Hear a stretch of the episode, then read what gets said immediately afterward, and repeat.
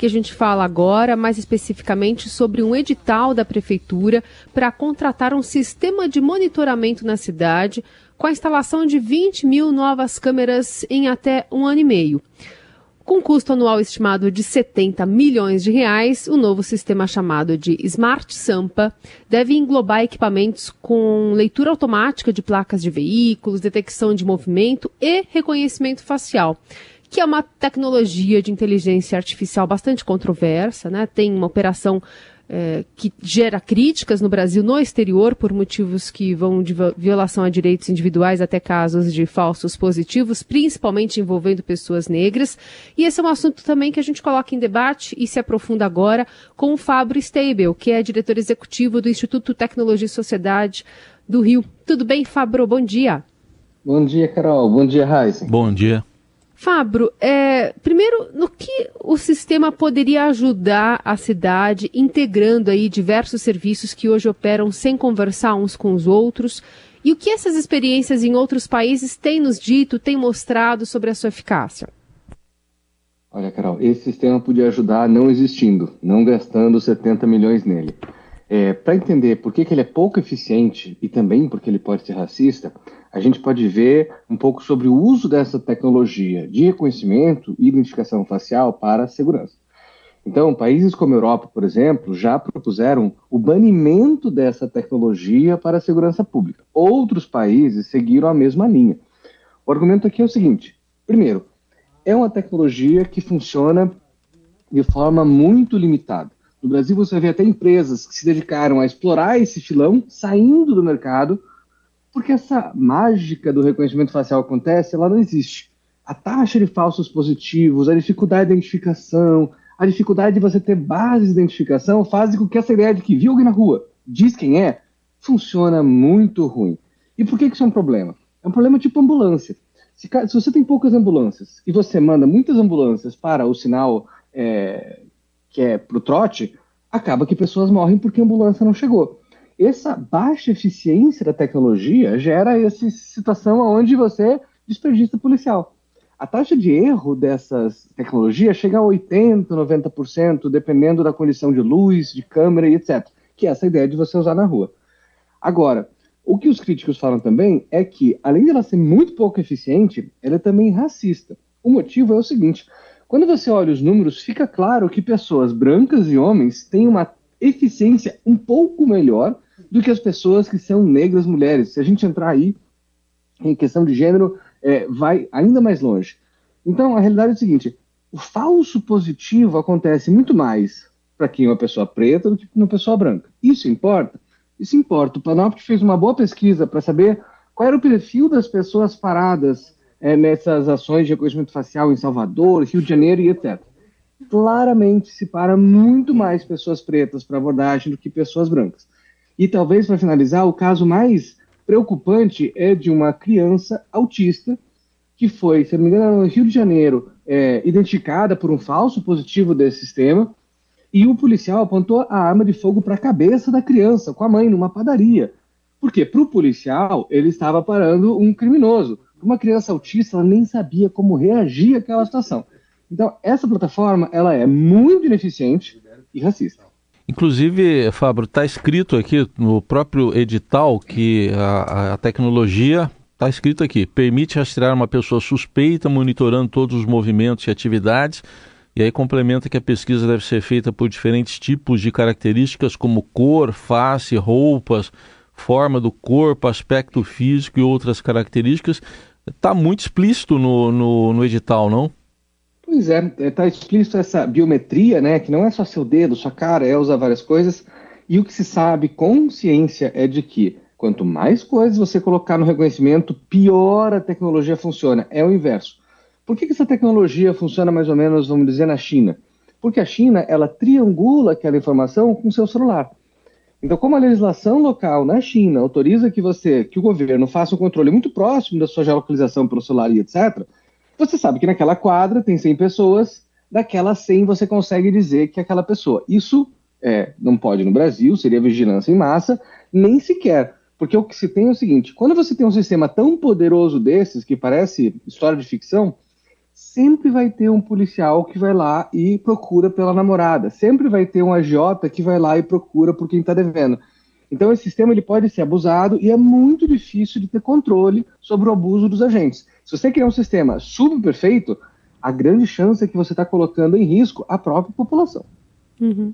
O Fabro, em relação especificamente a essa identificação falha de pessoas negras, por que, que, a tecnologia de reconhecimento ainda não evoluiu nesse sentido, já que é, um, é uma reclamação que já acontece há anos, né? Tem várias coisas, Carol, mas eu acho que o que explica mesmo é um racismo estrutural. Então vamos ver pequenos momentos onde é, a tecnologia se torna racista. A maior parte dos cientistas são homens brancos. Então você cria sua imagem e semelhança. Você calibrou as máquinas para fazer pessoas brancas e não pessoas negras. Tecnicamente são desafios diferentes de iluminação, de contraste, etc.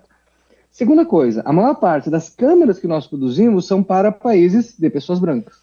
Então a gente viu ali na África um crescimento muito grande de empresas chinesas que se dedicaram a fazer foto e flash para populações negras. Então, a câmera já favorece você pegar branca. Além do que, se você olhar as tecnologias, quando elas cresceram, utilizaram bancos de imagens na qual majoritariamente haviam pessoas brancas caucasianas.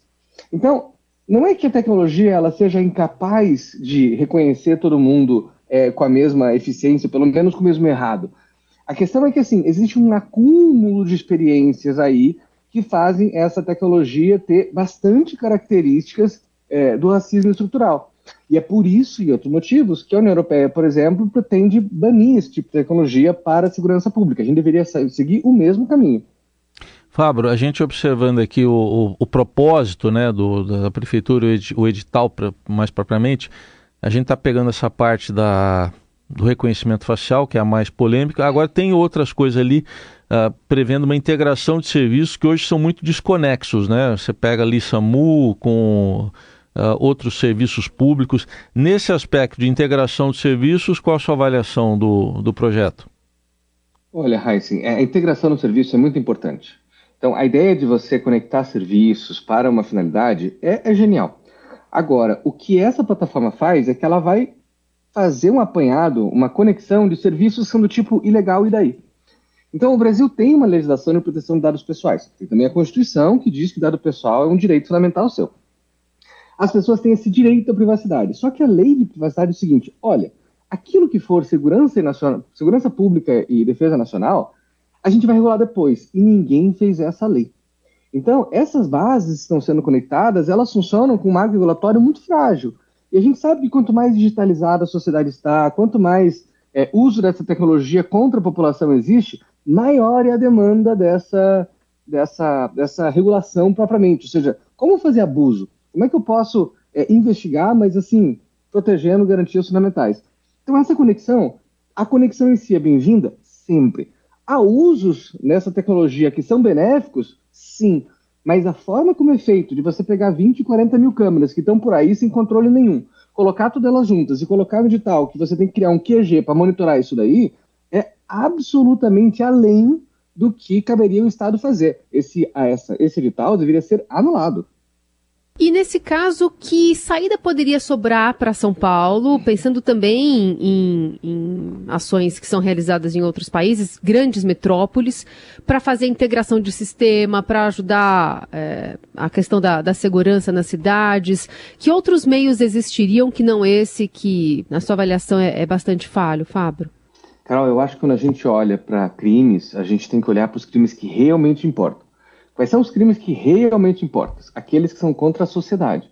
Então, crimes econômicos, como a corrupção, abuso de mercado, crimes ambientais, como o Brumadinho. Quando você olha o efeito desses crimes, a gente está falando ali de milhões de pessoas afetadas por décadas. É muito mais do que aquele roubo de carteira. A gente tende a olhar ali para o furto patrimonial, a gente tende a olhar ali para aquela pessoa estranha na rua. Mas os grandes crimes mesmos, aqueles que o Estado devia estar se preparando, são esses aí. Porque a hora que você pega um fundo eleitoral e desvia bilhões, o impacto daquilo é muito maior do que o furto da carteira. Então, essa conexão de serviço de inteligência é essencial para fazer as polícias serem mais inteligentes, para a investigação ter mais provas e etc.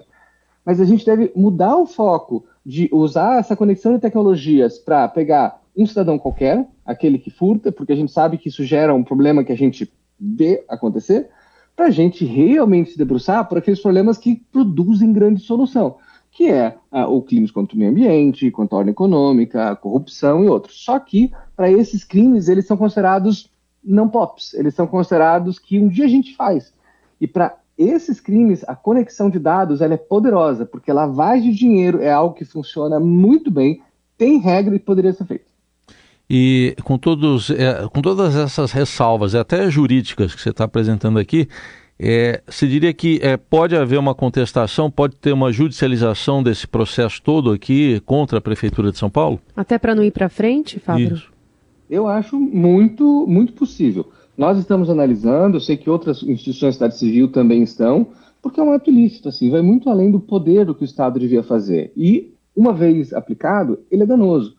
Né? Não sei como explicar para as pessoas em casa, mas é como se você tivesse alguém te filmando a todo tempo e verificando se você comete algo errado ou não e nunca te contando nada sobre isso. Como é que vai funcionar direito como habeas datas? Essa ideia de você querer saber, mas eu fui registrado? O que, que você sabe sobre mim? Tem um monte de coisa faltando para que esse sistema funcione.